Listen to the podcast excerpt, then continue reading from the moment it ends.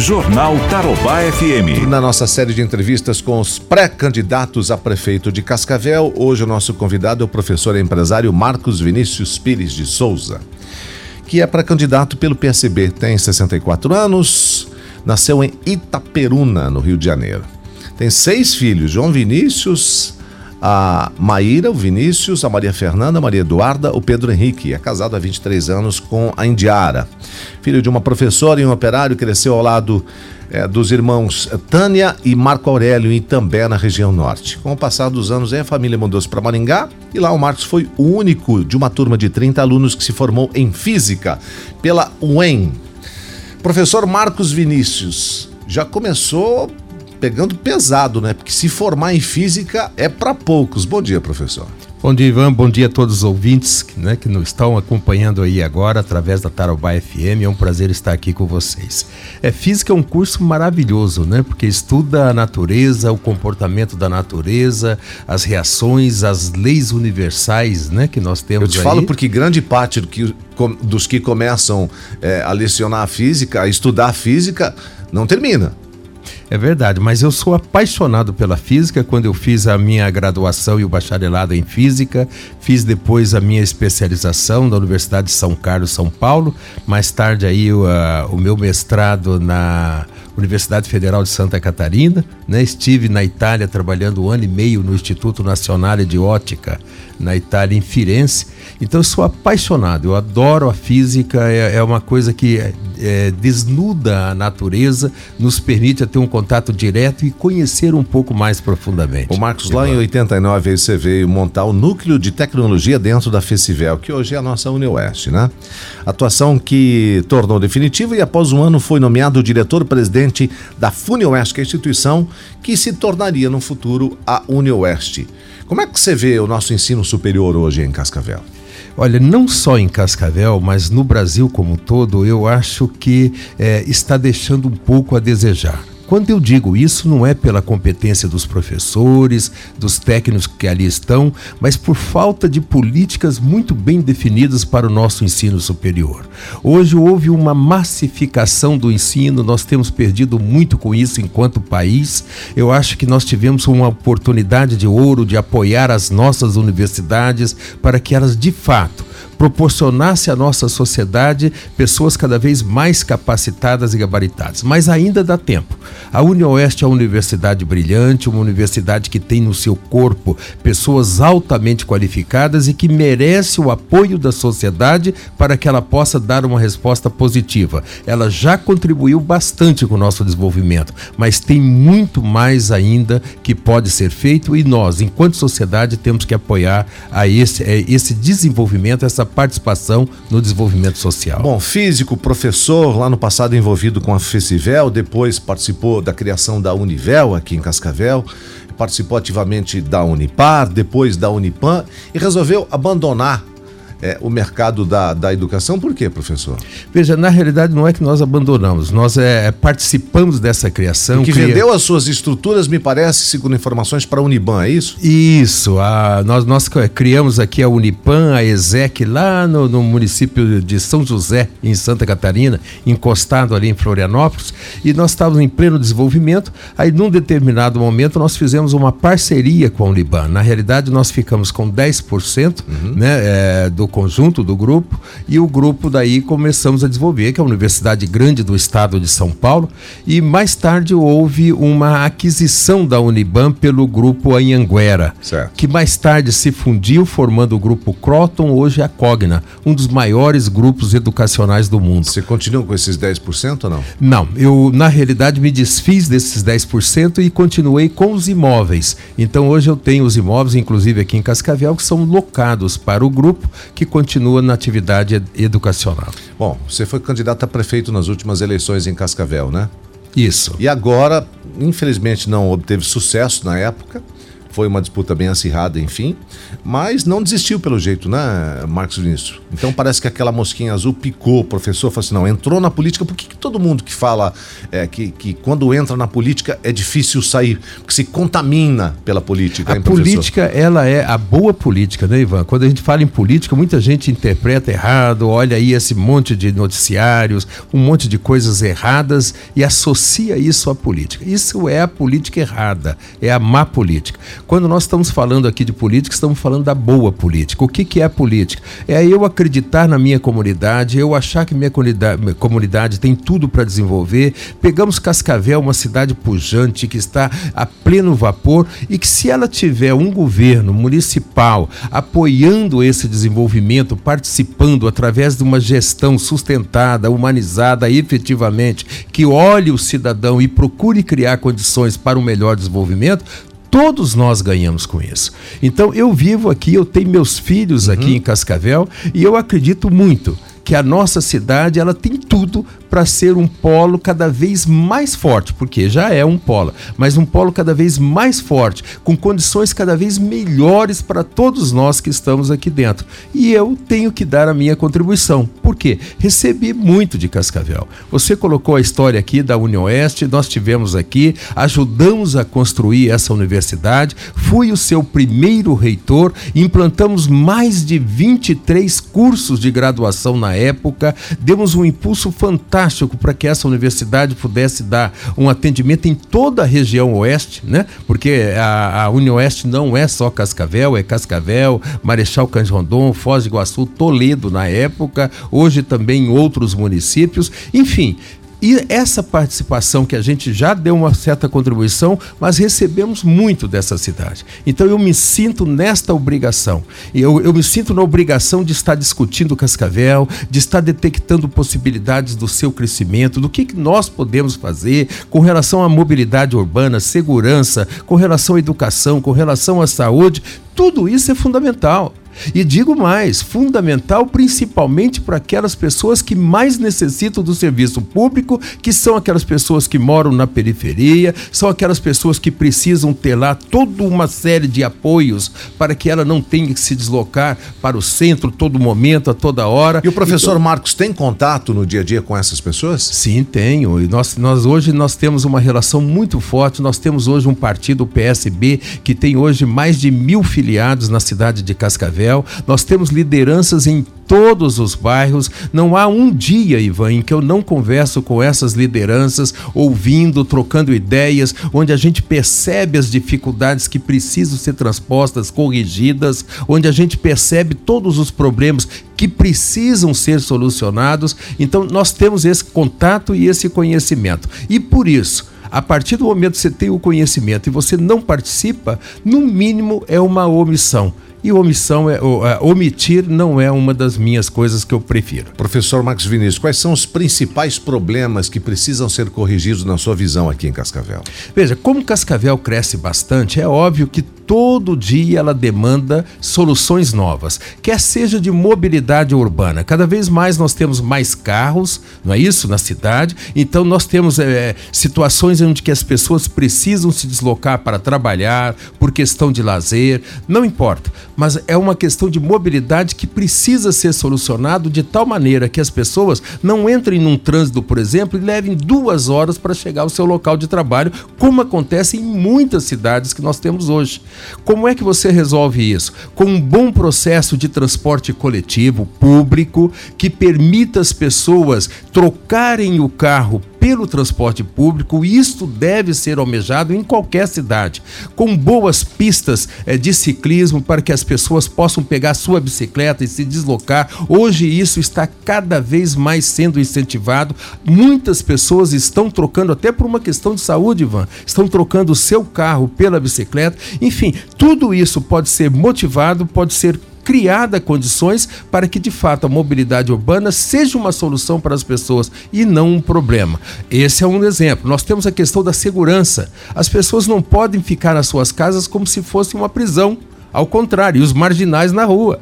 Nós temos que inverter o processo. As pessoas de bem têm que ter toda a liberdade de ir para a rua e aí sim, aquele que é marginal, marginal à sociedade, responder por aquilo que faz, de tal maneira que saia das ruas e não prejudique as pessoas de bem, gerando segurança. Isso daí o governo público, quer seja municipal, estadual ou federal ou em associação, tem que buscar soluções permanentes, como a questão da saúde.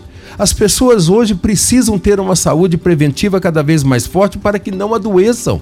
Com isso, possam contribuir mais para o desenvolvimento da sua sociedade. E para que isso aconteça, nós temos que ter hospitais de vanguarda, nós temos que ter equipes que acompanhem as famílias, como era antigamente, né, onde o médico conhecia cada membro da família. Hoje nós temos as unidades de saúde da família que tem que ser expandida. Cascavel já tem uma condição boa. Nós não podemos negar isso, mas ainda tem muito que ser feito, como é o caso na área da educação. Nós ainda não temos universalizadas vagas na educação é, infantil. Nós precisamos universalizar as vagas na, é, na, na, nas, nas, nos CMEs, né? nos Centros Municipais de Educação Infantil. E esta universalização ela é possível, Ivan. Claro que é possível. Tem receita para resolver os problemas da falta de vagas nos CMEs, professor? Vamos lá. Quando você cria uma vaga no CMEI, não sei se você sabe disso, Ivan, nós temos garantido recursos do governo federal, porque hoje existe um fundo. Este fundo ele coleta recursos de vários, de alguns tipos de impostos em todo o país. Cria-se um fundo e distribui este fundo por todo o país conforme o número de alunos matriculados, inclusive os alunos que estão no Centro Municipal de Educação Infantil. Então, quando você cria uma vaga no Centro Municipal de Educação Infantil, você recebe uma quantidade de recursos do governo federal, inclusive para a merenda escolar que nós temos também através do FNDE. Esse recurso é suficiente? Não, não é suficiente. Ele é um recurso que auxilia, que ajuda, mas não é suficiente. Precisa ver a contrapartida do município. Precisa ver a contrapartida do município, mas aí é que entram soluções que hoje estão sendo implementadas em alguns municípios do país e que têm dado certo. É quando o município se associa. Hoje nós temos uma necessidade de empresas maiores que têm que criar condições para os seus funcionários. O município pode pode se associar a essas grandes empresas, criando centros municipais de educação infantil que são bancados em partes pelo, eh, pela iniciativa privada e, em parte, pelo, uh, pela iniciativa pública, como iniciativa do governo municipal. Então, são soluções paliativas, mas que ajudam no processo de universalização dessas vagas. Deixa eu desejar um bom dia para os amigos que estão nos acompanhando no Facebook ao vivo, também no nosso site é, da 95.7 e nós só é, é, é, justificando, né, professor? Não estamos usando as máscaras, porque os nossos equipamentos aqui são todos higienizados diariamente, enfim, a gente está mantendo um certo distanciamento, enfim. Daqui um pouquinho a gente vai falar sobre a preocupação que pode acontecer por conta de reflexos aí da, da dessa pandemia do Covid-19. Vamos voltar a falar sobre mobilidade urbana? O plano de desenvolvimento integrado ele foi projetado na gestão passada, lá pelo ex-prefeito de Gabueno. Hoje, praticamente com tudo pronto, qual é a nota que o senhor dá para isso? Veja, eu acho que foi uma iniciativa positiva. Eu acho que, de fato, pelo simples fato é, de, de discutir e de buscar alternativas, já é positivo. Mas, mas... Eu, mas eu acho que tem problemas e que precisam ser corrigidos. Por exemplo? Ah, primeiro, eu quero fazer uma colocação, Ivan. Muita gente acha o seguinte: poxa vida, a gente vai lá e faz e a pessoa critica. Eu sempre digo o seguinte: só não erra quem não faz. A pessoa que não faz não erra nunca, não é verdade? E todo mundo que se predispõe a fazer está sempre sujeito a errar. Com relação à mobilidade urbana e o que nós temos hoje em Cascavel, existem falhas que precisam ser sanadas. Nós pegamos, por exemplo, a questão da Avenida Brasil, a, a dificuldade que há com relação a, a, você fazer um contorno, a dificuldade que você tem é, para você, uma pessoa que chega estranha em Cascavel que não conhece, ela se perde, ela se atrapalha inteiro, ela, enfim, ela acaba cometendo inclusive faltas por, é, por completo desconhecimento e dificuldade de operacionalização. Isto precisa ser corrigido. A questão do transporte público. O que pode ser feito para corrigir isso hoje?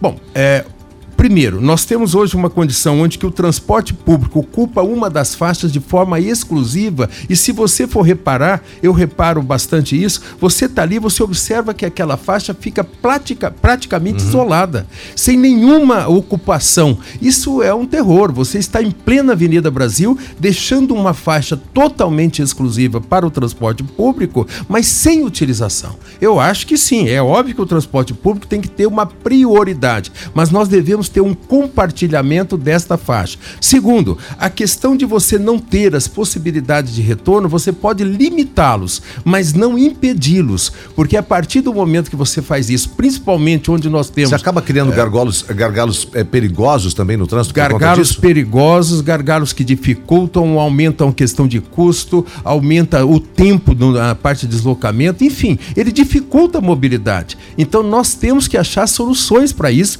e existem soluções para isso. Então o que, que eu quero dizer? Na época, quando foi feito e implantado o projeto, um projeto positivo buscando a priorização do transporte público, trazendo o transporte público como centro das atenções. Isso é altamente positivo. Mas, ao mesmo tempo, eu acho que faltou um pouco de planejamento estratégico de trânsito para que facilitasse esse processo de mobilidade. E isso pode ser corrigido, na minha opinião. Bom, é, professor, o senhor vem colocando aí que combater práticas não republicanas da chamada velha política, não fazer oposição é gratuita e nem manter alinhamento político tipo Maria vai com as outras é, são alguns ideais seus, né? Estão entre as diretrizes do seu partido e, naturalmente, por consequências suas também, né? E lugar de ladrão é na cadeia. Por que, que o senhor tem colocado isso?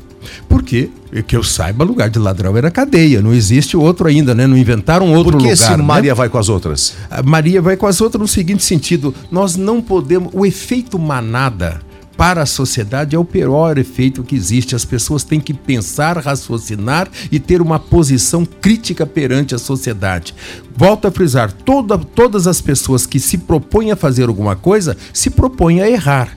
Agora, se elas erram, cabe àquele que pensa e analisa analisar esse erro, apresentar o erro e propor uma solução, ajudar nessa solução. Não é apontar o erro apenas como buscar culpados, como nós estamos fazendo agora na mobilidade urbana. Estou elogiando a iniciativa da administração passada de ter implementado esse programa que aí está, porque se propôs a fazê-lo. Agora, existem falhas que precisam ser corrigidas. Não, não basta um efeito manada e de deveriam tá... ser corrigidas antes de serem executadas, nesse caso, né? Veja bem, a gente aprende na, na, na engenharia, né, no processo de engenharia, o seguinte: se você planejar em tempo infinito, o seu erro será zero. Mas ninguém tem tempo infinito para planejar alguma coisa. Nós temos um tempo finito. Logo, sempre tem o risco do erro. Então, nesse sentido, foi feita uma série de planejamentos. Por outro lado, dentro desse planejamento existiram falhas e estas falhas precisam ser corrigidas pela gestão que está aí agora ou pela próxima gestão. Nós temos que efetivar estas correções permanentemente, Ivan. Não só na questão da mobilidade urbana, em todas as áreas nós temos dificuldades, problemas. Nós temos hoje um funcionalismo público, municipal, altamente eficiente. Isso eu conheço é, muitas das pessoas que atuam lá dentro. Eu já ocupei quatro secretarias municipais, já fui secretário de Cultura, secretário de Educação, secretário de Planejamento, secretário de Comunicação Social. Então eu conheço a administração pública municipal e hoje tem pessoas lá altamente capacitadas, mas muito muito desvalorizadas, na minha opinião. Nós precisamos estar junto ao funcionalismo público para que ele possa desenvolver as suas aptidões e contribuir com a sociedade para aquilo que é pago pela própria sociedade. É isso que nós acreditamos. Campanha passada, o senhor teve apoio do ex-prefeito Edgar Bueno, né? Esteve com ele durante muito tempo, politicamente falando. Mas agora isso. estão afastados. Por quê, professor? Ora, em política nós temos justamente isso. Quando você, é, quando eu participei com o prefeito Edgar Bueno na administração passada, ocupei inclusive as duas secretarias, a Secretaria de Educação e a Secretaria de Planejamento, procurei dar a minha contribuição àquela administração fiz o melhor de mim, busquei dar essa contribuição, sempre tive uma tranquilidade para desenvolver meu trabalho junto ao prefeito, ao ex-prefeito Edgar Bueno. O ex-prefeito teve três mandatos como prefeito. Eu acredito que ele deu a sua contribuição para Cascavel, foi importante, como todos os outros prefeitos que já passaram por ali, que deram essa sua contribuição para nós termos a cidade que nós temos hoje, Cascavel. É, acredito que o prefeito Edgar Bueno é uma pessoa que poderia, que pode ainda contribuir muito com a sociedade. Ele está colocando seu nome de novo à disposição da população, que é um direito que ele tem, a lei assim o permite, e caberá à população avaliar se ela quer continuar de, ainda com o prefeito, que já foi prefeito três vezes, ou se ela quer buscar uma administração né, nova, uma administração com outras propostas. Professor Marcos Vinícius Pires de Souza, que é pré-candidato a prefeito de Cascavel, já tem alguma aliança é, oficializada, por mais que é, a gente não, não, não, não, não expirou prazo para oficialização, mas já bateu o martelo não? Pelo não, ainda não. bigode? Eu, eu, acho que ninguém é. ainda bateu o martelo ainda de nada, porque ainda é cedo nesse processo. Né? Nós teremos as convenções partidárias agora no período de julho final de julho, é, onde ali sim se definem essas coligações. Mas todos nós estamos conversando, eu inclusive. Nós temos hoje cinco partidos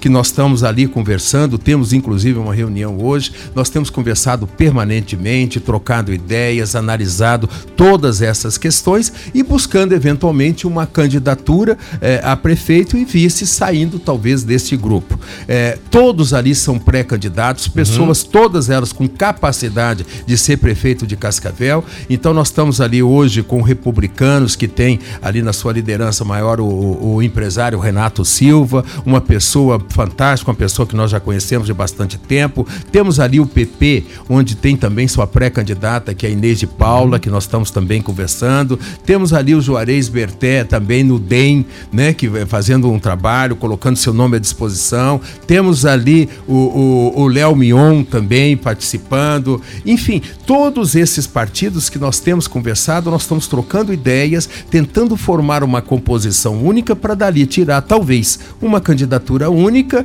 é, e também uma candidatura a vice-prefeito. Em política, se a pessoa efetivamente ela quer contribuir, eu tenho dito sempre isso, Ivan. Com muita sinceridade eu falo isso de coração. Eu não preciso ser candidato a prefeito e muito menos prefeito. Eu não preciso. Quando eu coloco meu nome à disposição, porque eu acredito que eu tenho uma certa competência, coloco essa competência à disposição da população, mas sou muito sincero em dizer: se eu eventualmente enxergar uma outra possibilidade, uma outra via na qual eu possa acreditar e confiar e participar, eu não teria problema nenhum em abandonar a minha candidatura para fazer um apoiamento, desde que eu pudesse ter essa confiança e acreditar em um outro projeto político. Professor, lá em 2016, o senhor tinha como vice o doutor Miroslav Bailak, teve 6.327 votos Isso. na sua corrida à cadeira principal do executivo aqui em Cascavel. 2018, saiu a deputado federal com 19.706 votos, uma votação até expressiva, né? Ah, e disse lá em 2018 que iria fazer uma campanha com recursos próprios porque acha que o dinheiro público não deve ser utilizado para campanha eleitoral. O senhor continua com esse pensamento? E em relação ao fundo eleitoral, vai utilizar os recursos do fundão ou não? Essa pergunta ela é muito importante, Ivan, e eu te respondo o seguinte. Primeiro, eu tenho que reconhecer, para não ser hipócrita, que maioria dos candidatos necessitam desses recursos para fazer as suas campanhas. E como a lei, é, no caso, ela permite, ela abre esta possibilidade, está lá o fundo partidário para ser utilizado para isso, então eu não condeno nenhuma dessas pessoas que se utilizam utilizam desse fundo partidário. Mas? Mas, no meu caso em particular, que eu tenho a condição de fazer uma doação para minha própria candidatura, onde eu tenho essa condição financeira. Não estou sendo candidato por nenhuma condição financeira. Eu não necessito do caso do salário de prefeito, dessa condição. Não tenho essa necessidade. Sou empresário, graças a Deus, com uma condição boa, com as nossas empresas funcionando direitinho. E o que eu quero é simplesmente dar a minha contribuição. Então, no meu caso em particular, é que eu não considero justo pegar o recurso do fundo partidário e usar na minha campanha. Na minha campanha. Mas, por outro lado, não recrimino qualquer outro candidato que o faça. Eu tenho que ter isso com muita clareza. É a minha posição pessoal. Bom, o senhor colocou, inclusive, é, alguns dias, é uma frase que até chamou atenção. Se o Paranhos conseguiu cumprir as suas promessas de campanha, ótimo. Do contrário, terá cometido estelionato. Mas então, assim, a grosso modo, a gente faz uma leitura, né, Marcos Vinícius? Então, assim, são estelionatários. É, eu acho que 100% dos prefeitos do Brasil, porque ninguém consegue completar em 100% seus compromissos de campanha, né? Perfeito. Então veja bem o seguinte: quando um candidato sai, ele tem um programa de governo ele faz uma série de compromissos, ele promete uma série de questões a serem realizadas. No momento que ele promete, eu pelo menos fiz isso. Eu fiz uma análise de tudo aquilo que eu tinha, da, da, da disposição da, do município, o seu orçamento, as condições financeiras. Você colocou agora há pouco aí a universalização das vagas dos centros municipais de educação infantil. Eu sei aonde tem o recurso, de que forma que pode ser feito. Então, quando eu coloco ali ah, o que eu vou fazer nessa área, área que, se eu for prefeito, eu coloco dentro de uma condição.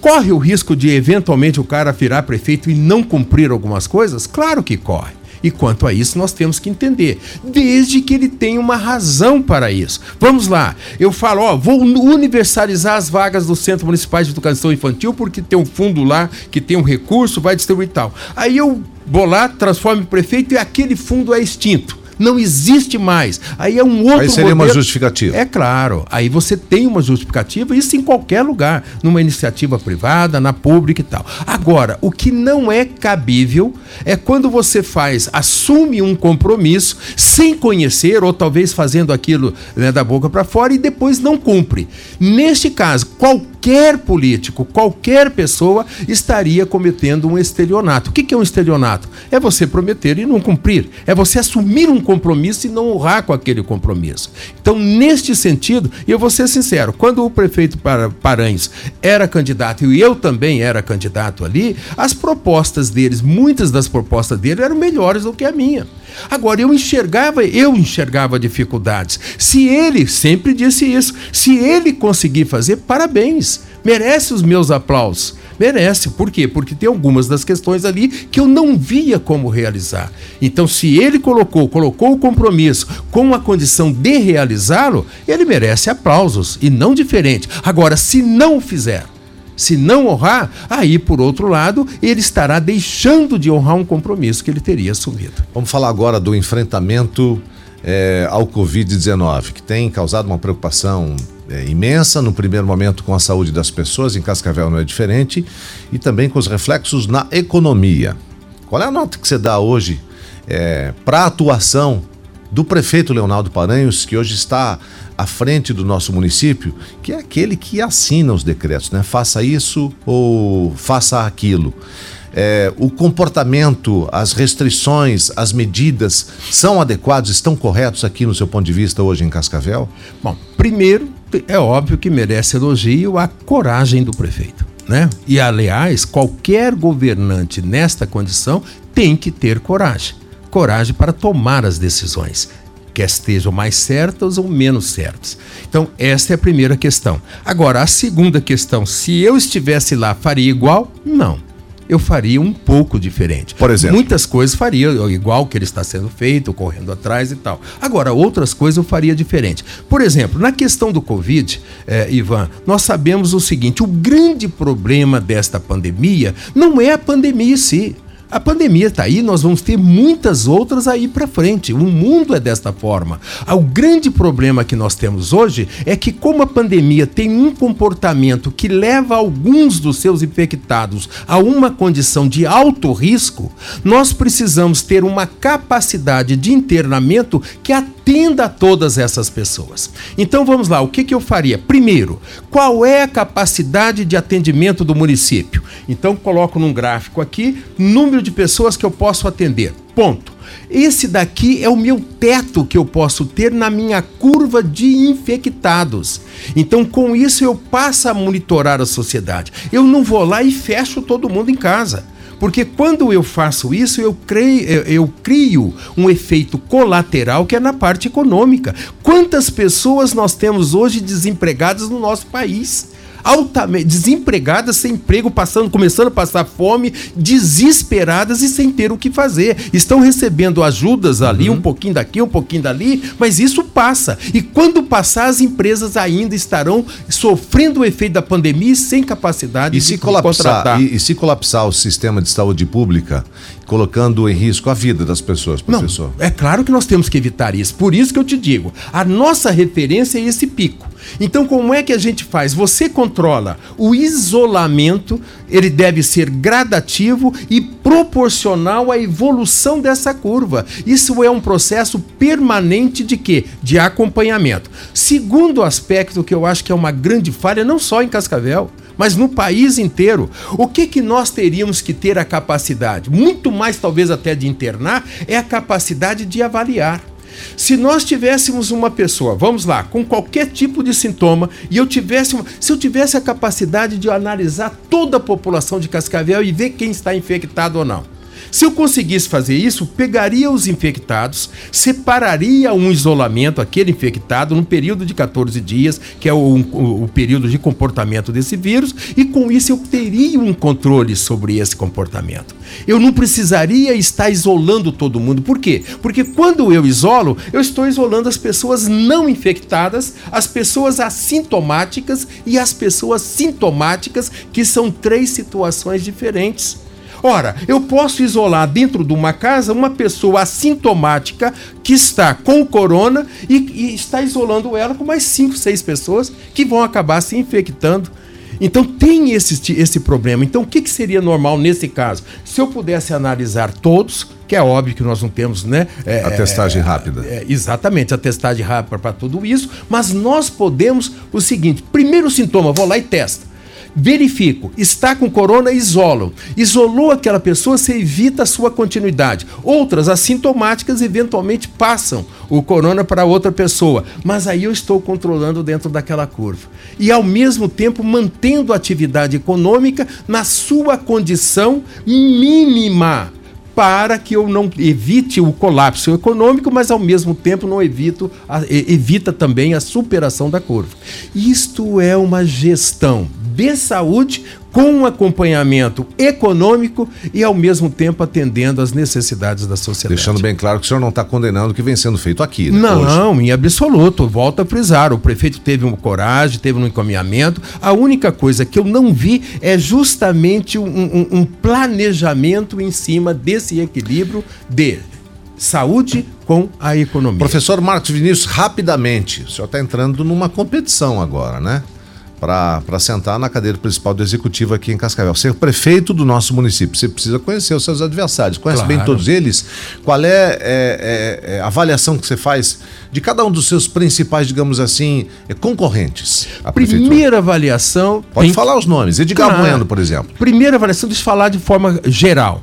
Parabenizar a todos a pessoa que se coloca à disposição da população, se predispõe a sair, caminhar, ouvir a população, debater, correr atrás de soluções, ela merece os parabéns. Claro, eu estou falando as pessoas bem intencionadas, aquelas que são é, que estão fazendo um planejamento efetivamente republicano de participação da sociedade, não diferente disso. Então elas merecem o parabéns desse ponto de vista. Estão colocando o nome à disposição.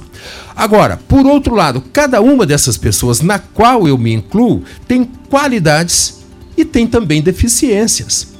Então, essas qualidades têm que ir ao encontro das possibilidades de resolver os problemas que nós temos de gestão e, ao mesmo tempo, as suas eventuais deficiências não podem atrapalhar esse trabalho a ser realizado. É isso que nós enxergamos. Cabe à população avaliar. Como é que ela avalia? Tem que tomar muito cuidado. Qualquer candidato, quando vai sair candidato, ele vai tentar ressaltar as suas qualidades e muitas vezes até criar algumas que não existem. Tem candidato malandro? Olha, eu espero jogo, que não. Eu espero que não, competição? porque se tiver nos debates, ele tem que ser desmascarado. A sociedade tem que enxergar, mas tem um segredo, viu, Ivan?